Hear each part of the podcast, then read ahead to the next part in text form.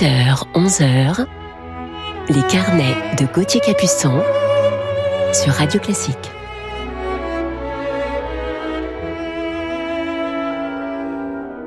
Bonjour et bienvenue à toutes et à tous dans nos carnets musicaux et bon réveil musical en ce dimanche matin 11 avril. J'espère que vous êtes en forme ce matin et je vous parlerai aujourd'hui en deuxième partie d'émission de mon coup de cœur du jour pour un grand pianiste français du XXe siècle avec plus de 6000 récitals donnés sur quatre continents comme pianiste soliste, chambriste ou chef d'orchestre, il nous laisse un large héritage musical et pédagogique. Mais commençons tout de suite cette matinée en musique avec le guitariste Miloche et Joaquin Rodrigo.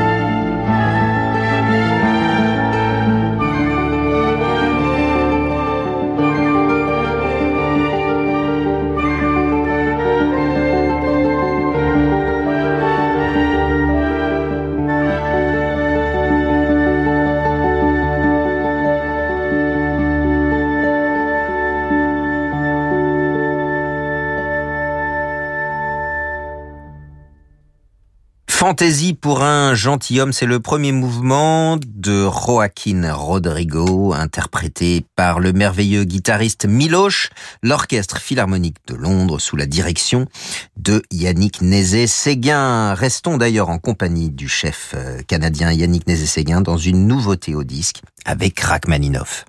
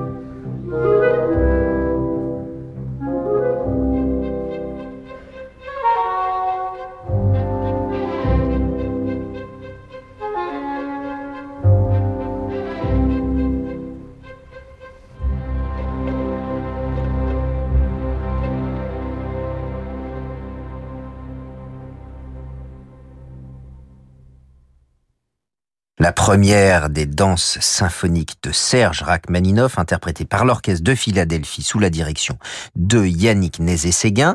Après avoir gravé une intégrale phénoménale des concertos pour piano avec le pianiste Danil Trifonov, voici donc une nouveauté au disque. C'est le volume 1 d'une intégrale en cours des symphonies de Rachmaninoff. Yannick Nézet-Séguin a été trophée Radio Classique de la semaine. Vous pouvez retrouver l'article rédigé par notre merveilleux programmateur musical Jérémy Bigori sur le site de Radio Classique, rubrique Trophée. Je vous retrouve dans quelques instants sur Radio Classique avec l'ouverture de La Pie voleuse de Gioacchino Rossini. À tout de suite. Ce soir à 20h30, vivez l'émotion des concerts en direct du Festival de Pâques à Aix-en-Provence. Renaud Capuçon à carte blanche. Au violon et à la direction, l'artiste s'entoure de la crème des talents européens. Au programme, les octuors à cordes de Mendelssohn et de Max Bruch, ainsi que le quatuor de Brahms. La magie du Festival de Pâques, c'est sur Radio Classique, avec le CIC, partenaire fondateur.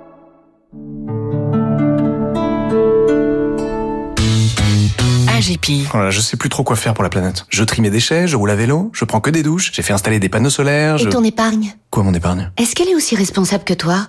Et si votre épargne devenait aussi responsable que vous? Pionnier de l'épargne responsable, AGP propose de nouvelles solutions d'investissement engagées et durables sur son contrat d'assurance vie clair. Retrouvez-nous sur agp.com ou rencontrez un agent AXA. Épargne, retraite, assurance emprunteur, prévoyance, santé, nous innovons pour mieux vous protéger.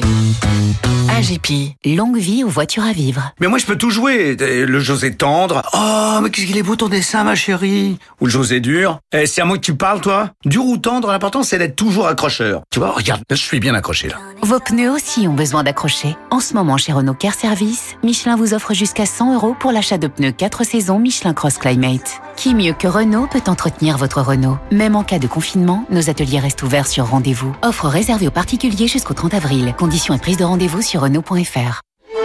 En 2021, on fête les 100 ans de la radio On fête les 40 ans de la libération des ondes. et le lancement de la radio numérique DAB+, partout en France. C'est la fête de toutes les radios. Musicale, Généralistes, d'information. émissions spéciales, ateliers, journées portes ouvertes. Ne manquez pas la fête de la radio du 31 mai au 6 juin prochain. Avec Radio Classique. Après 50 ans, on sait mieux ce qu'on veut. Ah oui, surtout ce qu'on veut pas. On veut profiter de la vie, euh, pas s'ennuyer.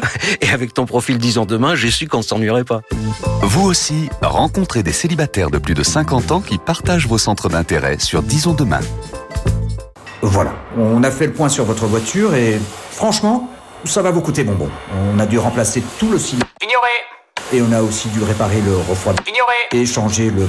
Ignoré Évitez les déboires financiers. Choisissez CarNext et adoptez une nouvelle façon d'acheter des voitures d'occasion, avec 12 mois de garantie.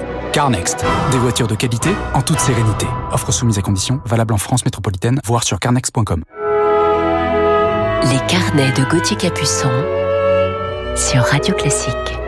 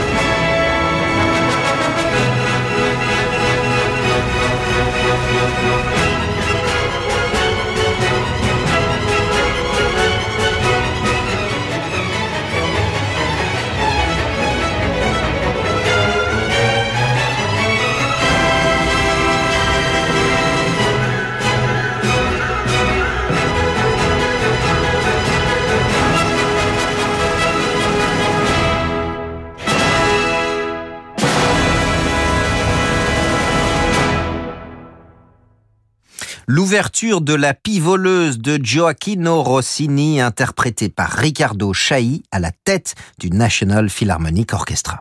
Et il est l'heure à présent de retrouver notre coup de cœur du jour que nous écoutons tout de suite dans la première balade de Frédéric Chopin.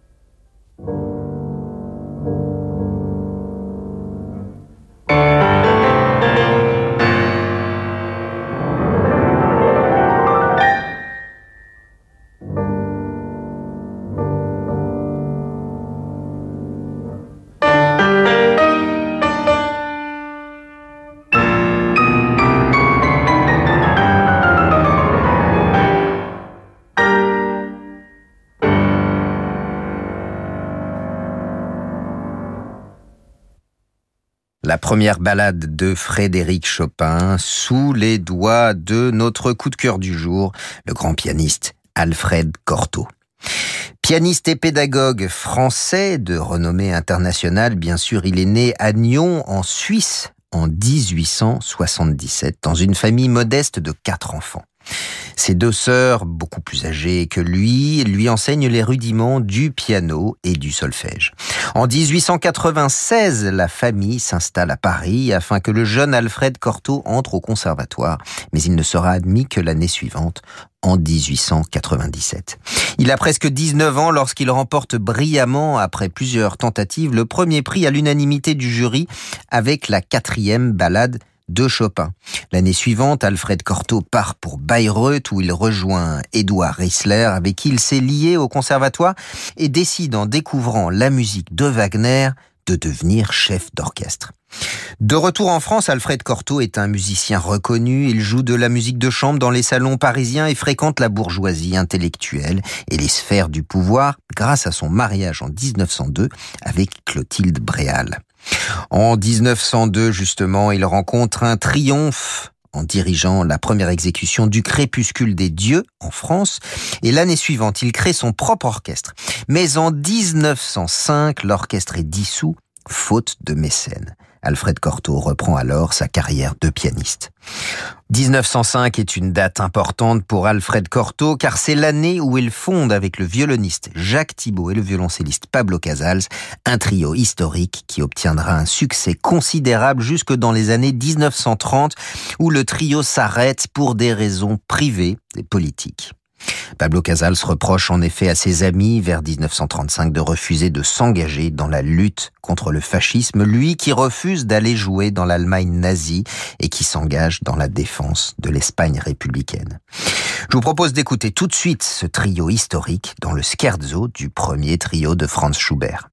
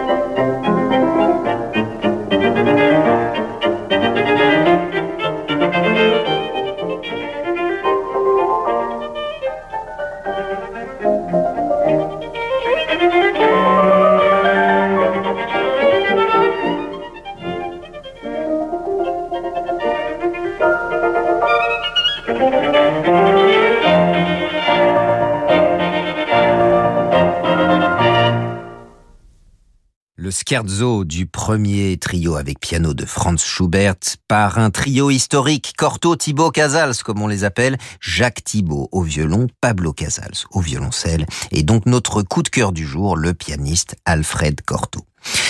Alfred Cortot rencontre alors Gabriel Fauré, dont il devient très proche et crée ses nocturnes numéro 7 et numéro 8. Parallèlement à ses activités d'interprète, Cortot enseigne le piano à partir de 1907 au Conservatoire de Paris, où il a comme élève Yvonne Lefébure et Clara Askill.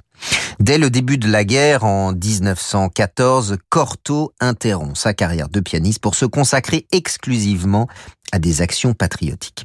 En revanche, la période entre les deux guerres correspond à l'apogée de sa carrière artistique. C'est pendant cette période qu'il rédige la plupart de ses ouvrages pédagogiques et notamment ses méthodes pour le piano. Après une tournée aux États-Unis, il fonde en 1919 avec Auguste Mangeot, directeur de la revue Le Monde Musical, l'école normale de musique de Paris, qui porte désormais son nom. Bon nombre de musiciens célèbres de l'époque ont enseigné dans ce centre de rayonnement international qui accueille surtout des élèves étrangers. Yvonne Lefébure, Jacques Thibault, André Navarra, Pablo Casals, Georges Enesco, Paul Ducas ou encore Nadia Boulanger. Symbole du rayonnement culturel de la France à l'étranger, il devient l'un des musiciens les plus importants de la vie musicale internationale, notamment en Allemagne, qui le considère comme le plus grand pianiste de son temps. Écoutons justement la rêverie des scènes d'enfants de Robert Schumann, donc par Alfred Cortot au piano.